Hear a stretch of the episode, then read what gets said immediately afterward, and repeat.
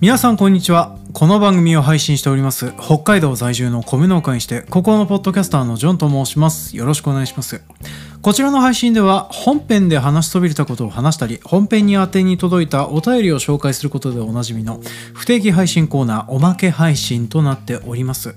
まあお便りを送られた方も送られていない方もまあなんとなく聞けるような作りにはするつもりなのでね。まあよろしかったら今週もお付き合いいただけるとありがたいです。では早速 Google フォームの方で届いたお便りの方をご紹介いたします。ラジオネームこんにゃくひよこさんよりコメントいただいております。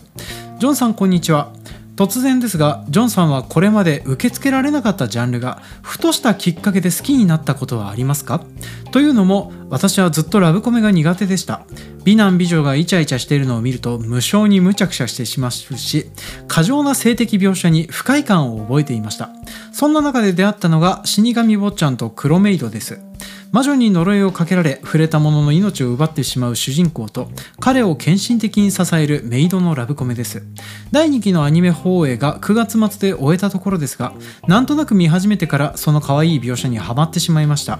イチャつくシーンやセクシーな描写は多々ありますが2人が触れ合えないという設定がセンチメンタルで思いを重ねてしまうのかもしれません。苦手だったラブコメの扉を開いてくれたような気がして思い入れの強い作品になりました。ジャンル開拓にもも余念がないと思われるジョンさんはこのような経験はありますか？というふうな感じでコメントをいただいておりました。ありがとうございます。そうですね。結婚を機に寝取られ物を見るようになったかなっていう話だと思うんですけれどもこういう話はしない方がいいかなってちょっと思いますのでね。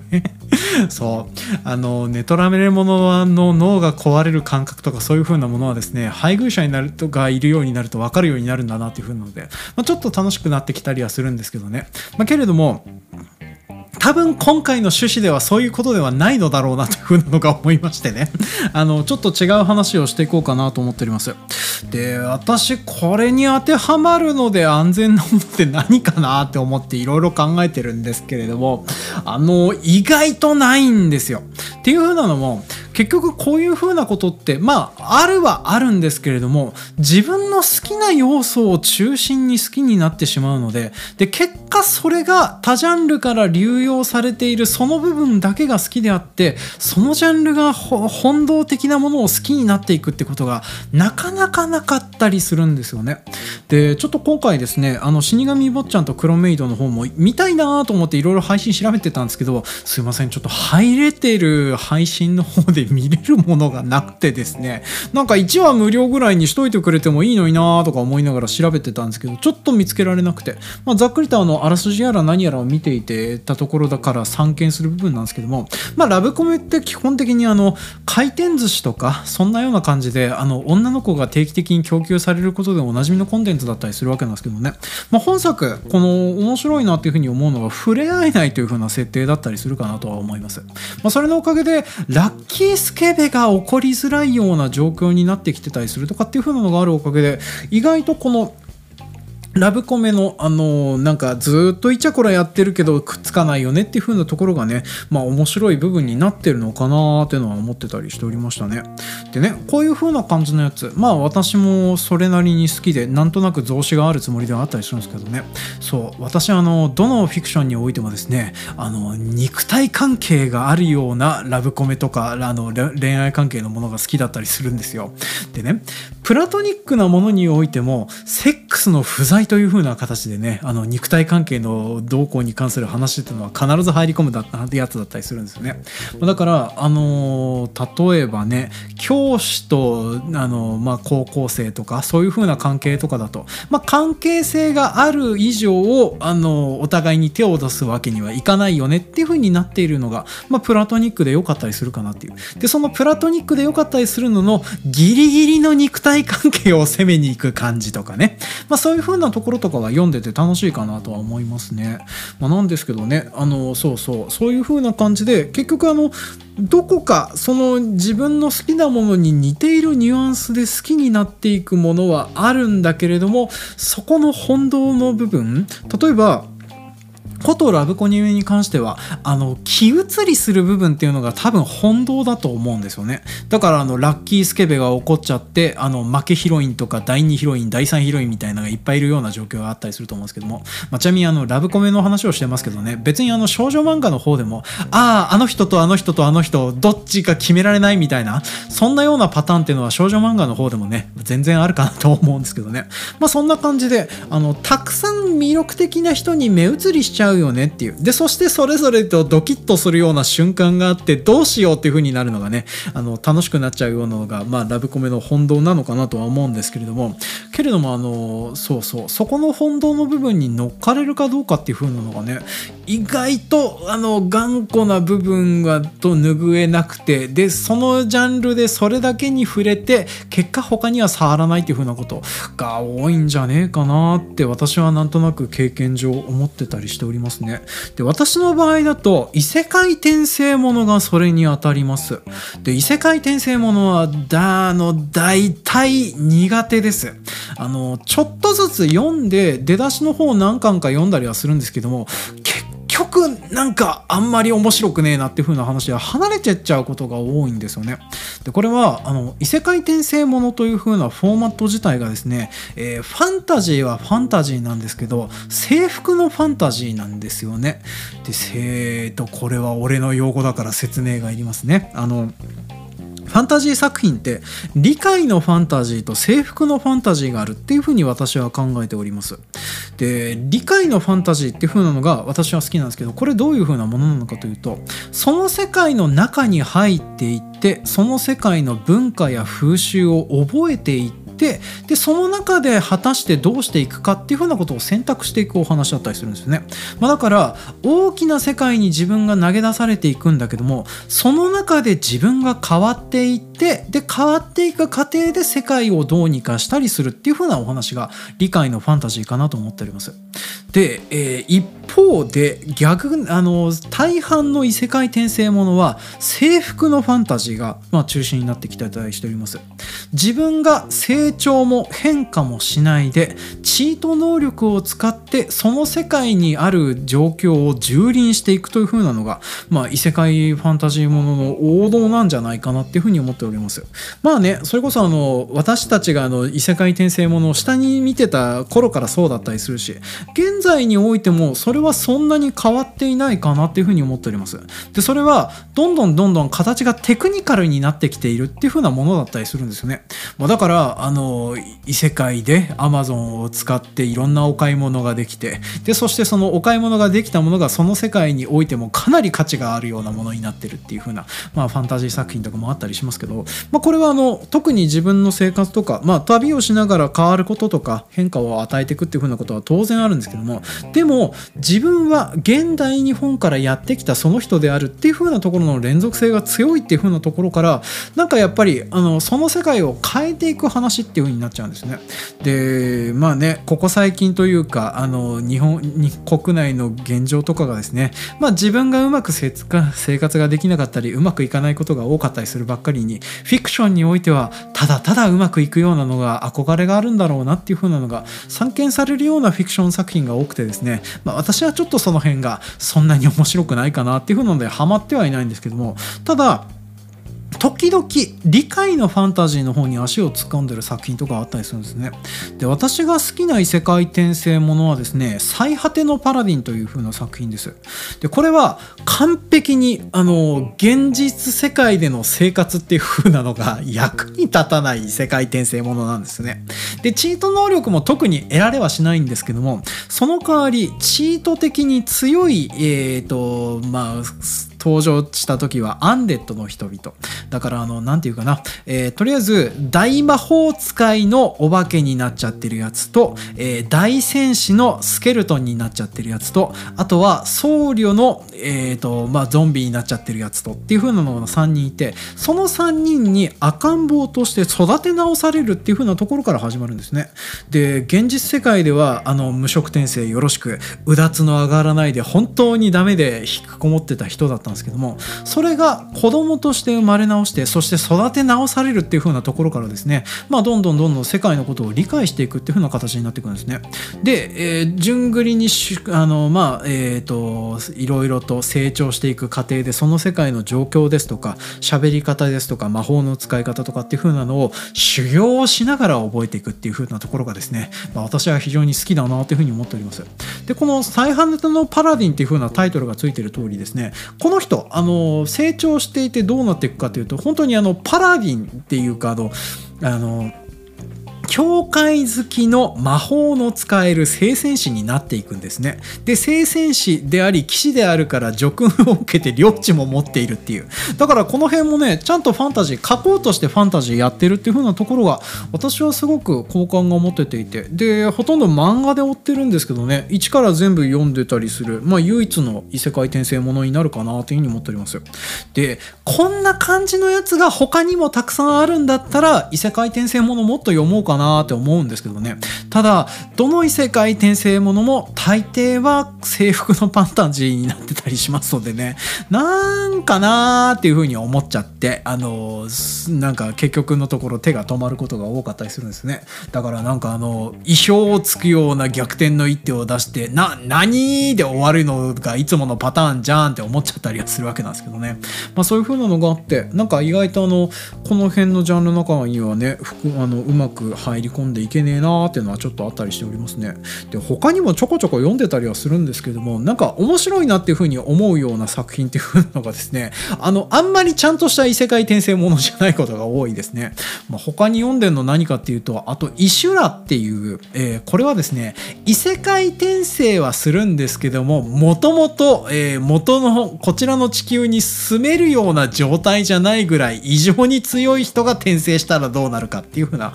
えー、やつとかがとかですしあと、えー、超世界転生エグゾドライブっていうのがありましてこれ私結構好きで読んでる異世界転生ものですね。でこれは異世界転生をするという風なものを、えー、ゲームとして捉えてやっている。あの感覚的に近いのはコロコロとかボンボンに乗っていたあのおもちゃを使って対戦をするんだけどそれがあの世界の数勢を決めるようなでけえことになっていくようななんかあのあのミニ四駆で台風が起こるような漫画あのあったのをご存知ないですかね？あれの異世界転生版っていう風に思ってもらえるといいかなと思うんですけど、まあ、この世界の中ではあの異世界転生をしてでそれでその異世界転生をする際にいかにヒーローっぽく、えー、その世界を救済していくかっていうのを、えー、やっていくことでポイントを稼いでその稼いだ結果のポイントで競い合うという風なゲームがあるという風な世界になってるんですね。でそれであの他の異世界作品でよく言われてるようなこととかっていう風なのをこの中にメタ的に盛り込んでそれであの対戦相手と異世界転生をしてでその転生した先でチートスキルやら何やらっていう風なのがあのあらかじめスロットで持っていけるようになってるのでそれを細かく駆使してあのバトルをしていくという。だから異世界転生ものでありがちなセリフ「えー、俺なんかしちゃいました?」とかっていう風なのはイニシアチブポイントと言いまして。まあこういう風なあの釜をかけたりするような行為をするとですね、えー、ポイントが入るという風な仕組みになってるのでね。ああいうあのなんか鼻につくようなこととかっていう風なのはイニシアチブポイントを取るためなんだなっていう風な理解がはかどるような作品となっているのでね私はあのこれは結構好きで読んでたりしてたりするんですよね。でそういうような形で、まあ、やっぱりあのなんかねあの自分が好きなようなジャンルの要素が入っている1作品は好きなんだけれどもなんか結果的にそこのジャンル全部好きになるっていう風なことはなかなかなかったりするんですよね。まあこの辺は私が頑固だからしょうがない部分なのかもとは思うんですけどね意外とでもそんなようなもんなんじゃねえかなっていう風なのを思っております。意外とねあのそう制服なファンタジーが世の中で始まあの流行る根底っていう風なのはですね自分を変えないで世界の方をどうにかしていきたいっていうようなまあ、そんな欲求っていうのが結構強かったりするんですよね。まあ、だから自分が入り込める余地があるっていう風なのはありがたいんですけどそこから理解の方向に進んでいくっていうのはいかに難しいかっていう風な話でもあるかなとは思うんですよね。まあ、だってね私もあの例えば、えー、去年の「スラムダンクの映画すごく面白かったなっていう風に思ってたりはするんですけどもけれども「えー、スラムダンクの原作あの妻が読みたいっていうから買ってってあげてうちに置いてあるんですけども私読み返してもいないですしあとバスケの試合見に行きたいかっていうふうに言われると別にそっちは興味ねえなっていうふうになったりするっていう、まあ、だからスポーツものの映画とかもね見たりはするけれどもけれどもそのスポーツが好きになるかっていうふうに言われると別段そんなこともなかったりはするっていうのがありますのでね。まあこの辺の部分がなかなか頑固だったりするんですよね。意外とね知らないものを理解しに行くっていう風なの結構大変な部分だったりはするんですよね。まあでもねこういう風にどんどんどんどん凝り固まっていくと本当にダメだなっていう風に思うのでね。まあちょっとずつ新しいものには触れる努力はしてるんですけどもなかなかジャンルごと好きになれることができなくてね困ったりしておりますね。まあ本当は多分私はこういう風な配信をやってるっていう風なことを考えると VTuber とかそういう風な世界とか 入り込めるようになっていけばいいんですけどね。VTuber はあの生活に入れるのが難しい。なんせあの盛り上がりがある部分に差し掛かるまでテレビとかそういう風なのを雑然と見ていけるような状況っていうのを生活で作るのがとても大変っていうような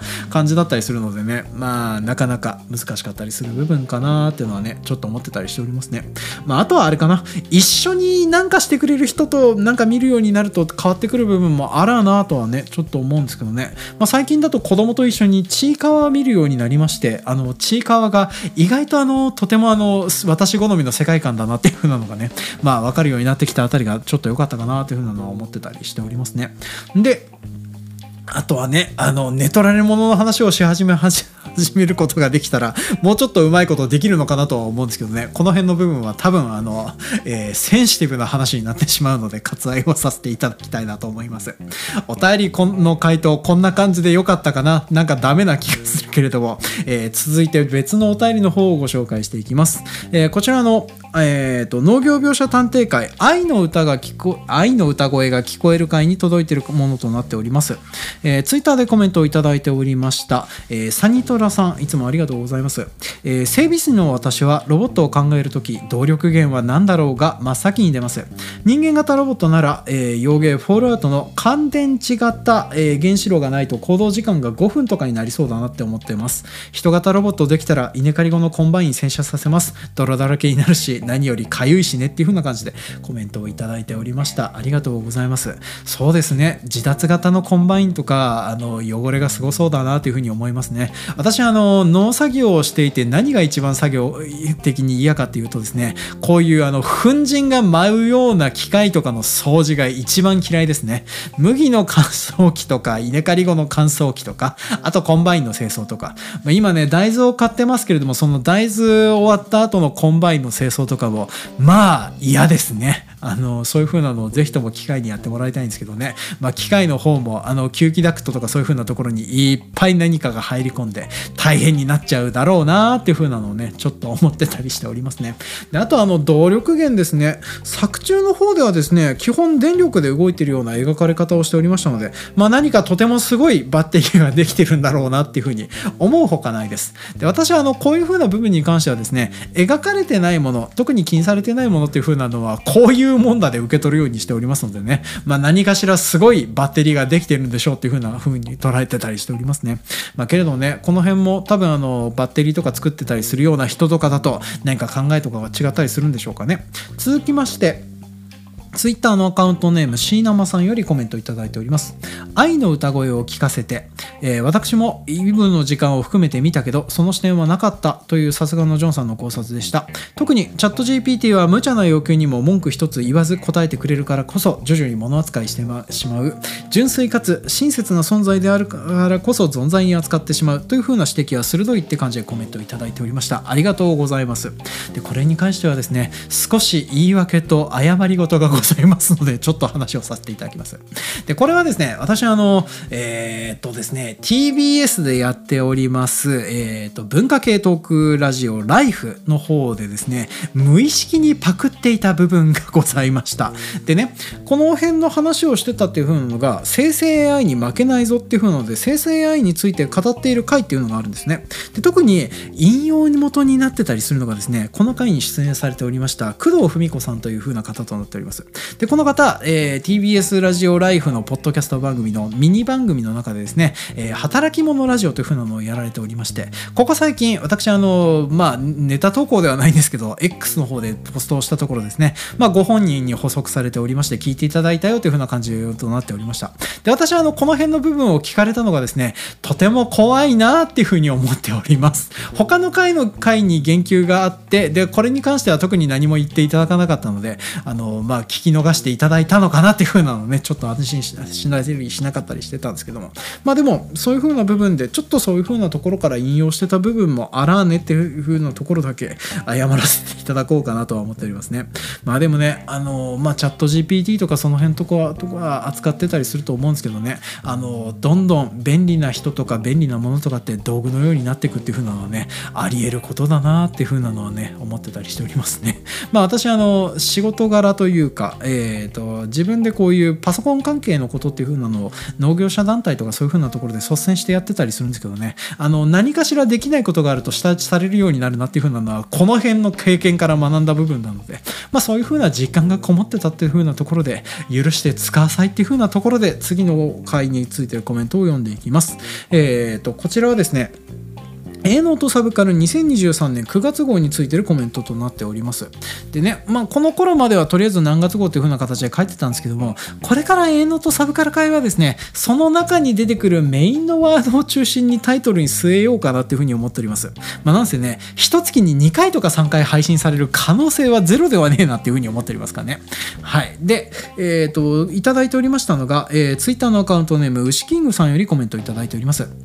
楽しそうに農業やってるツイートや写真を見るとダメージを受ける。あれが一番センシティブな画像っていう風なところにただただ共感しました。農業は素晴らしい職業なので誇りを持って楽しくしなければならない的な同調圧力が本当に辛いのでって感じでコメントいただいておりました。ありがとうございます。ご共感いただいて本当にねありがたい部分だったりするんですけどね。でもねあのここ最近というか私あのそのもう40代になるのでね40代からやめなるべくやめた方がいいなっていう風なのがですねこの農業が嫌いキャラでやっていくっていう風なのがですねまあそろそろ自分としてもしんどくなってきたなっていう風なのがあります、まあ、今現在私はあの仕事に関する感想で感覚ですとかあとはあの農業に関するポッドキャストをされてる方に関する感覚ですとかその辺はですねだいぶフラットになってきました。だからあの憎みもせずあの好きとかそういう風なことも言いもせず、まあ、ただただフラットに付き合っていけたらなっていう風に思ってたりするんですね。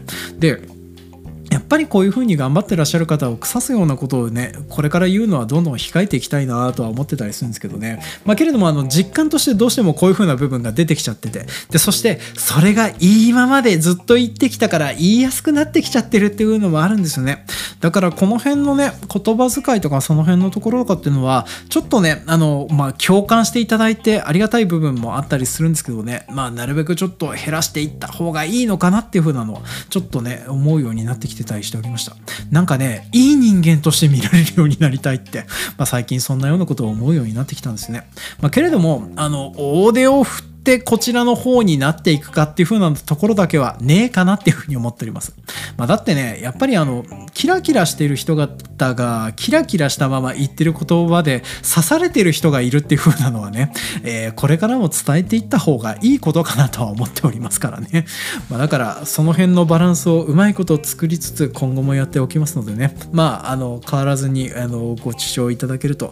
嬉しいなっていう風に思っております。で、続きまして、タイトルが変わった A ノートサブカル界の、えーアナスタとかイカ略の回だったりするんですけども、まあ、そちらの方にいただいているコメントを紹介しておきます。えー、ツイッターのアカウントネーム、サニトーラさんよりコメントをいただいております。えー今年はサンタさん PS5 くれるかなそうしないとフロムの数々のゲームとかファイファンとかもできないよっていう。で、あと、岸辺露伴の映画良かったねっていう。それと、私は50を前にして好きな服を着る遊びを再開したところです。この秋冬は茶色を着るキワキワを攻めてます。おじいちゃん紙一重って感じでコメントをいただいておりました。ありがとうございます。まあそうですね、PS5 今年の末にはですね、多分セールをやるんじゃないかという風な噂が出ておりますね。半額ぐらいで3万円ぐらいで買えるようになるんじゃねえのっていう風な話になっておりますのでね、あの、お高めの朝のお風呂入るつもりだったらいくらでもこれが1回分買えてしまうのでね、まあ、よろしかったらお試しいただけたらいいんじゃないでしょうかっていう風なのをちょっと思ってたりしておりますね。でね、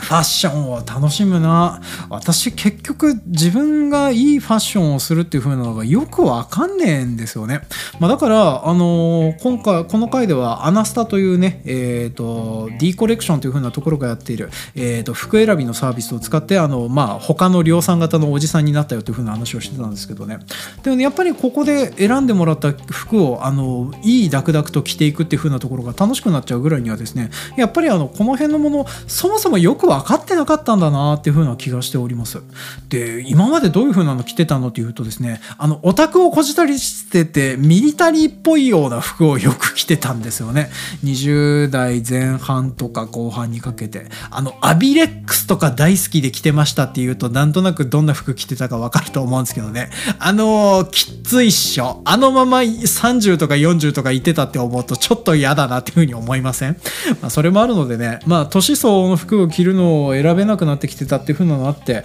まあこのアナスタの方をね使うようにはしてたんですけどね。でもこれねまたあの50とかになったらそういう風な趣味の方に戻っていくんでしょうかね。でも50でミリタリー着てるおっさんってなんかなーってちょっと思っちゃったりはするんですよね、まあ、という風なのもあるのでね。まあやっぱりあの僕はあのよくわからないので分かってる人に全部お任せする方向で今のところはやろうかなっていう風に思ってたりしておりますね、まあ、あとは狂ったのっていう風なファッションセンスにどんどんなっていくっていう風なのも良かったりはするんですけどね。なかなかそういう風なのはうまくいかねえかなーってのはねちょっと思ったりはしておりましたね。で続きまして、えー、こちらの Google フォームで届いております、えー、ラジオネームカンガとルーさんよりコメントいただいております。いつも楽しく拝聴しています。今年はシュシュのポッドキャストに向けてサイレントリスナー卒業を目標としていたためコメントさせていただきました。カテゴリー上はギリギリ20代 OL のものですがコーディネートを外周したい気持ちには同感です。そしてそういったサービスが多々あるようですが量産型になるのが目に見えているのと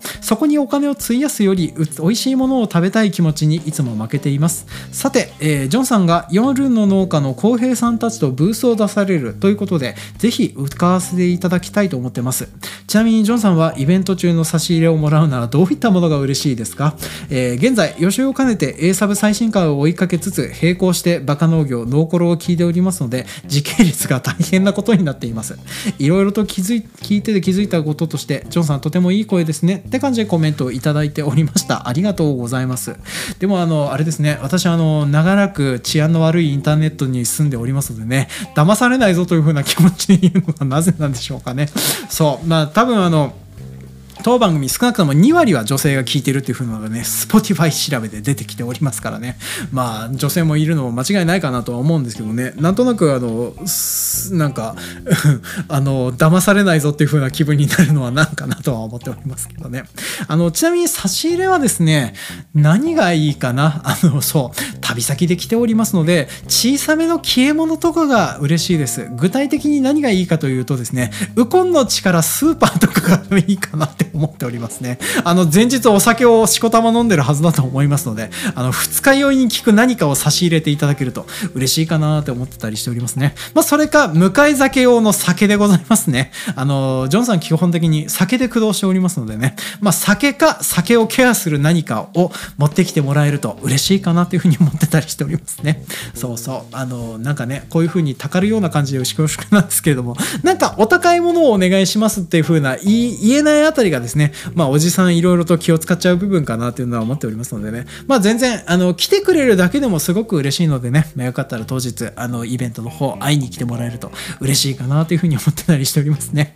であと、あれですね、あの、コーディネートを外注するとね、量産型になるんですよ。でもね、量産型、いいことじゃないですか。あの、私もあの、ガンダムとか見ててもですね、結局のところ好きになるのって、量産型でカスタムを加えたロボットだなっていうふうに思っておりますのでね、まあ、よかったら、あの、量産型でも全然いいと思いますねっていう風なのをちょっと付け加えさせていただこうかなと思いますね。で、えー、続きまして農業描写鑑定会アーマードコア6の回でございますね。えー、ついてるコメント、えー、ツイッターのアカウントネーム星テレスコさんよりコメントいただいております。えー、入植船内での食文化がそのまま入植先の文化にっていう風な着想はなるほどそりゃそうだと膝を打った。めっちゃ育って栄養価抜群のワームの開発にはきっと生物系変態企業の体液のにじみむような努力があったことでしょうね。ケミカルナインとかキサラギみたいな。弾吐いたら面白くね。羽も生やそうぜっていう風な感じでコメントをいただいておりました。ありがとうございます、えー、これはですね古のアーマードコアおじさんからのコメントでございますね。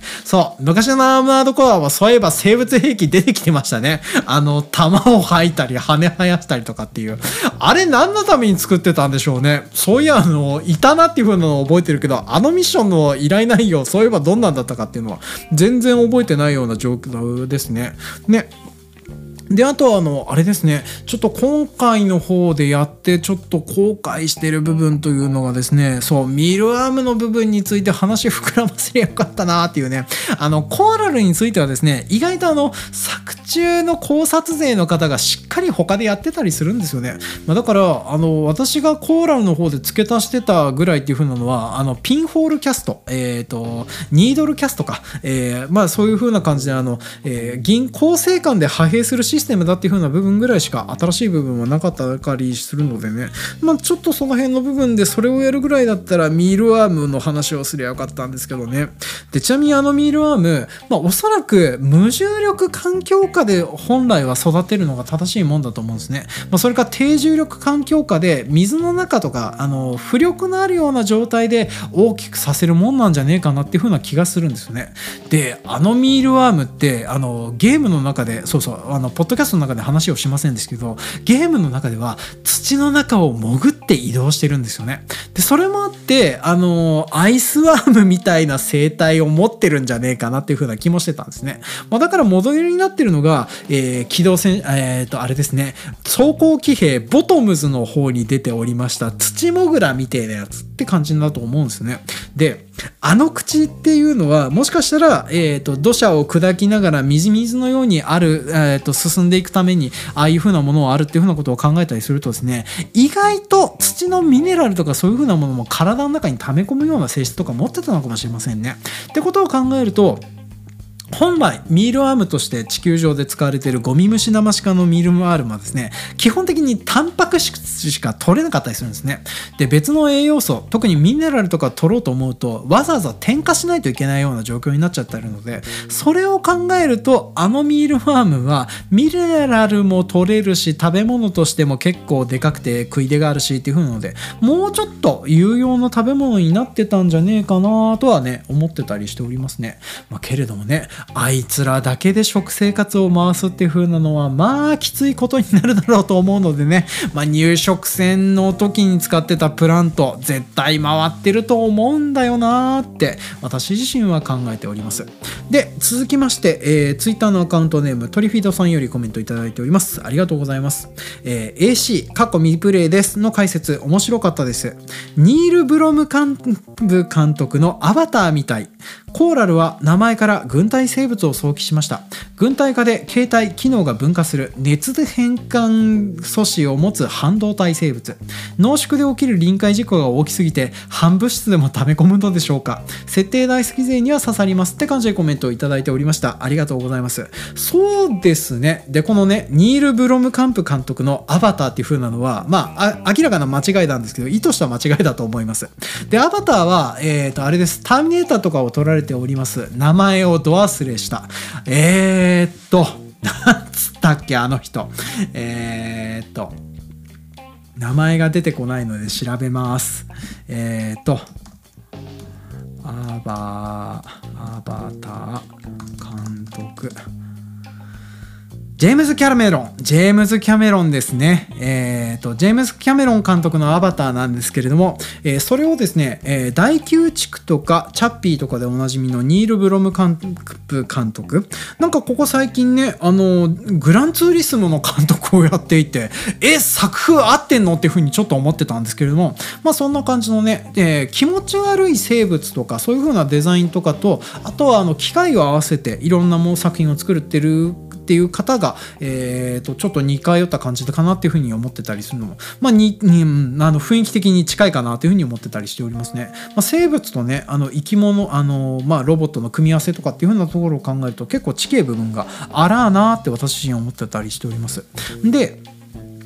あのこの設定部分っていう風なのはですねほとんどあのゲーム中の設定だったりするのでねそうコーラルの設定とかっていう風なのはまあ確かにそういう風なものをイメージされるので、えー、大体合ってるのでさすがの理解力だなっていう風に、えー、私自身も思ってたりしております。でさすがにねあのゲーム中では反物質っていう風な単語が出てこなかったんですけどね。まあ、うん、それなりにあの爆発的なエネルギーを生むようなよくわかんねえ代物だったりするんですよ。まあっていう風なのありますのでね、まあ、ゲーム自体は結構構あの私は楽しくやれたんですけどね、まあ、ゲームされない方にもそれなりに興味深く伝わってたんだったら今回話した回があったかなっていうふうに思ったところで、えー、今回のお話はちょっと締めさせていただきたいと思います。で、えー、まだまだコメントありますよっていうふうな方もねいらっしゃるとは思うんですけどね、まあ、いただいたものに関してはとりあえず取り上げたり取り上げなかったりしております。まあけれども全て私あの文章は読んでおりますのでね、まあ、よろしかったら何かコメント等ございましたら Twitter のハッシュタグ、えー、今現在は X でございますけれども X のハッシュタグ、えー、営農の意にサブカルのサブ A サブまでお寄せいただきますようお願いします。であと概要ページの方に Google フォームのリンクも載っております。で Twitter やってないよとかね、えーと、人に見られるとこに書くの嫌だよっていう風な方はですね、まあ、ぜひともこの Google フォームの方でコメントをお寄せいただけるとありがたいかなって思ってたりしておりますね。では、えー、こんな感じで、えー、やってたりするんですけどもちょっとあの繰り返しになります。お知らせをね、最後の方差し挟ませていただきます。えー、今年の、えー、2023年12月16日に、えー、下北沢はボーナストラックで行われる、ポッドキャストウィークエンドという風なイベントに私、出展予定となっております。営農とサブカルブースっていう風なので出るんですけども、実態はですね、私と他4番組、夜の農家とか、えー、道草ハムとか植物学ぶラジオですとかっていう風なのと、まあ合同出展をするブースとなっております。なんせね、私一人だと売り物が全然なかったりしますのでね。そう。それだからちょっとデカめのブースを取ってるっていう風なのもあったりするんですよね。で、まあ、この4番組で、えっ、ー、と、いろんなものを売ってたりしますのでね、まあ、よろしかったら、こちらの方まで会いに来ていただけると嬉しいなっていうふうに思ってたりしておりますね。まあ、なんせね、なんかあの、私あの、そう、過去の実績とかそういう風なのもあって、今回たまたま出展させていただいてたんですけどね、まあ、あいつ出展 OK 出したけど、影響力ねえなっていう風なのをですね、まあ、運営の皆さんにちょっと思われたりするとですね、私あの、運営がや企画しているはずの飲み会の方に参加する予定となっておりまして、多分そこで肩身がすげえ狭いことになるなというふうに思っておりますのでね。まあ、そうなったら、あの、とても悲しいので、まあ、よろしかったら私の方に会いに来てもらえると嬉しいなっていうふうに思っております。で、あと、どっちかっていうとこっちがメインなんですけども、私はあの、そのイベントの前日、えー、12月15日、えー、19時からですね、えっ、ー、と、新宿の、あの、夜な夜なエールがやっております、夜な夜なビアホールっていう風なとこころでですね、飲み会を開催する予定となっております。で、お時間18時半から、えー、20時半の2時間、えー、飲み放題でお一人様6000円という風なので、飲み会を機会縮しております。で、私、あの、キャストとしてですね、えー、全員に話しかけて回ろうという風な頑張りをしようと思いますのでね、まあ、よろしかったら、こちらの方、ご応募していただけるとありがたいです。今のところ、全然空きがあるような状態となっておりましてですね、まあ、これは、あの、寂しいことになるかもなっていうのと、あと、今現在応募されてる方がで、私のリスナーでない方の方が多くリスナーされて、あの、入ってるという風な状況なんでね、助けると思って来てもらえると嬉しいなっていう風に思っておりますので、えー、一応締め切り、12月8日までとなっておりますので、まあ、ギリギリまでになってでも構いませんので、あの、応募できそうだなっていう風な方、来れそうだなっていう風な方はですね、まあ、よろしかったらこちらの方までご参加いただけるとありがたいです。で、あと、前週でもちょっと話しましたけれども、えー、20代前半、学生と新社会人に限っては、おじさんちょっとおごってもいいので、まあ、よろしかったらね、えー、その辺は、あの、参加してもらえると嬉しいです。あの、自称20代とかその辺はですね、あの、問答無用でお金を徴収いたしますので、それだけはご了承いただけるとありがたいと思っております。ちゅうわけで、今回も長々とお付き合いいただきまして、誠にありがとうございました。では、次回もお楽しみに。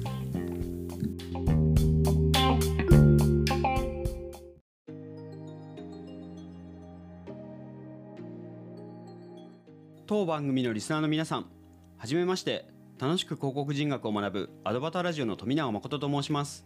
別番組のパーソナリティなのにずうずうしく失礼いたします。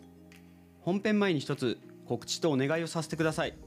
今キャンプファイヤーにて仲間たちと一緒に企画しているポッドキャストアートイベントジャケ聞きのクラウドファンディングを行っております。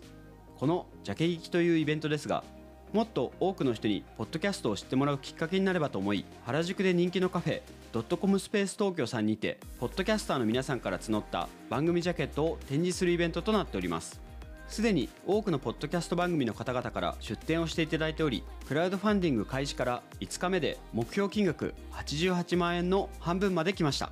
そこで今聞いてくださっているリスナーの皆さんへお願いです。このジャケ行きのクラウドファンディングですがポッドキャスターの方々だけではなくリスナーの皆さん向けにもご支援のリターンを揃えております。1000円のご支援では皆さんの好きな番組ジャケットをご記載いただくことで1票とし後日ジャケ聞きの公式 SNS よりリスナーが選ぶイケてる番組ジャケ大賞ジャケ聞きグランプリにて発表させていただきます。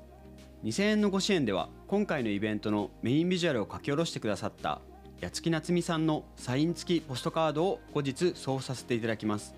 当日解禁の2つのイラストも一緒になっているのでイベント当日いらっしゃれない方でもお手元でご覧いただけます。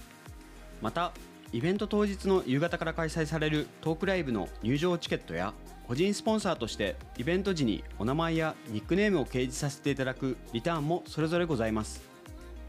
ご興味持っていただいたリスナーの方はぜひカタカナで「ジャケ聞き」と検索してみてください。一番上にクラウドファンディングの支援募集ページが表示されます。各種 SNS もやっておりますのでフォローしていただけますととっても嬉しいです。募集期間は10月31日まで。リスナーの皆さんのポッドキャスト愛でぜひこのイベントを開催へ導いていただけたらと思っております。ご支援応援のほど何卒よろしくお願いいたします。では本編を楽しんでください。ご清聴ありがとうございました。ポッドキャストアートイベントジャケ聞き主催兼アドバタラジオの富永誠でした。